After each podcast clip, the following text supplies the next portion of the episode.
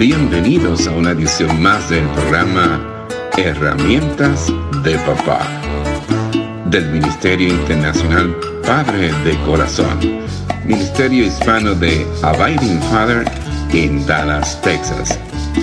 Para información del Ministerio Padre de Corazón, se puede comunicar por mensaje de texto o de voz al número 214 533 7899 214-533-7899 por correo electrónico a rafi arroba padredecorazon.org Rafi con Y al final.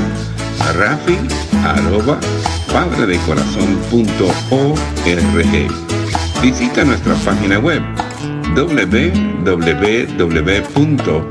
www.padredecorazon.org www.padredecorazon.org Con ustedes, Rafi Gutiérrez, pastor y director del Ministerio Internacional Padre de Corazón.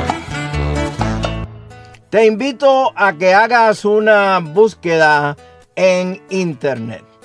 En el dispositivo de búsqueda, por ejemplo, en Google, haz una búsqueda bajo la pregunta ¿qué está en peligro de extinción para el año 2050? ¿Por qué el año 2050? Porque 2050 suena como el título de una película de ciencia ficción, una película futurista. Entonces volvamos a la búsqueda en el Internet yo hice la búsqueda y me aparecieron los siguientes titulares. Científicos ponen fecha a la extinción de la humanidad. El año 2050. Koalas en peligro. Estiman que podrían desaparecer para el 2050. Las cinco especies que ya no existirán en el 2050. Infografía ¿Qué pasará con las religiones y los creyentes en el 2050? El chocolate está en peligro de extinción. Podría desaparecer para el 2050. Son titulares que nos deben alarmar. Que no haya o desaparezca el chocolate para el año 2050 debe causar pánico. Creo que en vez de que se produzca una película basada en la escasez de agua, deben de realizar una serie completa por uno de esos canales de cable sobre la escasez del chocolate. De hecho, estoy por salir a comprar suficiente chocolate y tenerlo en un almacén secreto. Por supuesto, no puede faltar suficiente almendras y coco. Ahora, hablando en serio, me preocupa que eventualmente y en apenas 29 años se esté proyectando la extinción de la humanidad misma junto a otras especies del reino animal. Yo no sé cuán certero sea que la humanidad se extinga para el 2050, pero me preocupa mucho que las tendencias actuales lleven a la extinción ciertas características de la humanidad que nos ha distinguido por muchos años. Cuando me detengo a observar estas tendencias, me pregunto hacia dónde nos dirigimos como personas, como seres humanos. Se dice que hay tres tipos de personas en el mundo. Los que hacen que las cosas sucedan, los que miran cómo suceden las cosas y los que no tienen idea de lo que ha sucedido y se preguntan qué fue lo que sucedió. Con la llegada y lo que podemos llamar la omnipresencia del Internet y con la explosión de los medios sociales, estamos expuestos a mirar cómo suceden las cosas prácticamente a tiempo real alrededor del mundo.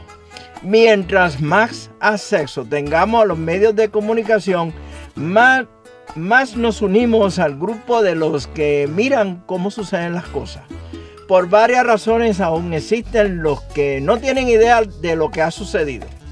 ¿Y qué tal de los que hacen que las cosas sucedan?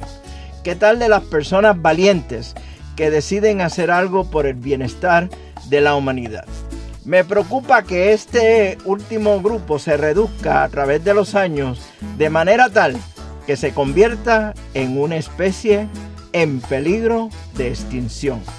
La tendencia que se observa es la de atacar sin medida a aquellos que desean hacer el bien y actuar con bondad.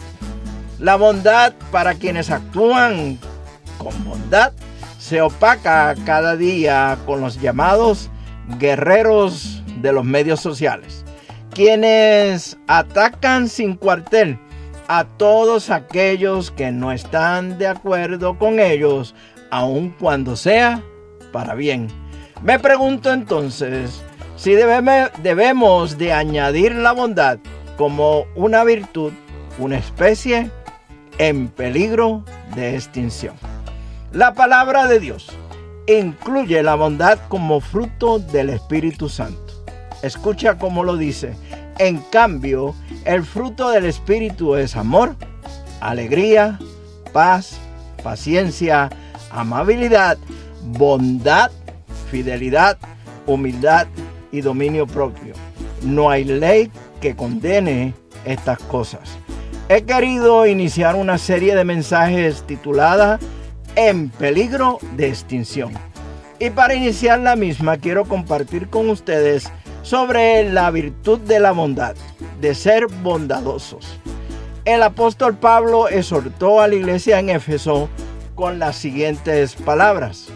Líbrense de toda amargura, furia, enojo, palabras ásperas, calumnias y toda clase de mala conducta. Por el contrario, sean amables. En otras palabras, bondadosos unos con otros. Sean de buen corazón y perdónense unos a otros tal como Dios los ha perdonado a ustedes por medio de Cristo. Y acabo de leer de la carta de Éfesos capítulo 4 los versículos del 31 al 32. La bondad se ve, se materializa.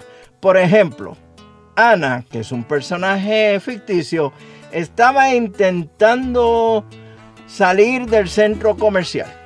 Sus dos bebés estaban cansados, hambrientos, llorando y tratando de escapar del coche donde Ana los tenía seguros y protegidos. La puerta automática del edificio no funcionaba y el viento azotaba la puerta con fuerza. Una mamá de mediana edad sostuvo la puerta mientras Ana y sus hijos cruzaron por ella, saliendo con bien del centro comercial. Sabemos que lo contrario de la bondad, la maldad, también sucede y sucede a diario. Ocupa los primeros lugares de los medios noticiosos.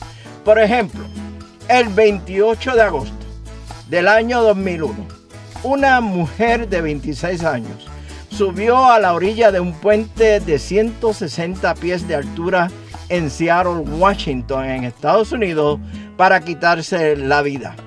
Algunas personas que pasaban en sus vehículos, camiones y autobuses, molestas debido a que el tráfico se había detenido, le gritaban que saltara Salta, perra, salta. Decían estas personas, le gritaban estas personas. Una emisora de radio local transmitió el incidente en vivo con comentarios sarcásticos y hasta con sonidos especiales. La mujer saltó de una altura equivalente a un edificio de 16 pisos. Después de aparecer repentinamente en la superficie del río, fue llevada al hospital en una condición grave. Los psicólogos no sacaron conclusiones en cuanto a este incidente, pero señalaron una cultura dominante cada vez habituada a la violencia y a la crisis. Estaremos abundando más sobre esta nueva serie titulada En peligro de extinción en nuestro próximo programa Herramientas de Papá del Ministerio Padre de Corazón. Mientras tanto, nos veremos en el barrio. Mire, un cafecito a la vez. Que Dios les bendiga abundantemente en el día de Este hoy. ha sido un programa del Ministerio Internacional Padre de Corazón, Ministerio Hispano de Abiding Fathers, con oficinas en Dallas, Texas. Nuestra misión es la de motivar, capacitar y comprometer a los hombres en su rol de padres y líderes en el hogar, según lo ha ordenado Dios, haciendo discípulos del Evangelio de Jesucristo. Somos un ministerio internacional, relacional y generacional. Para información del Ministerio Padre de Corazón, se pueden comunicar por mensaje de texto o voz al número 214-533-7899. 214-533-7899. Por correo electrónico a rafi arroba padre de corazón punto. Rafi con Y al final.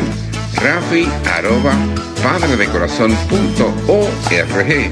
Visita nuestra página web www.padredecorazon.org www.padredecorazon.org Les habló Rafi Gutiérrez, pastor y director del Ministerio Padre de Corazón, y les agradezco grandemente que nos hayan acompañado en esta edición de programa Herramientas de Papá del Ministerio Internacional Padre de Corazón.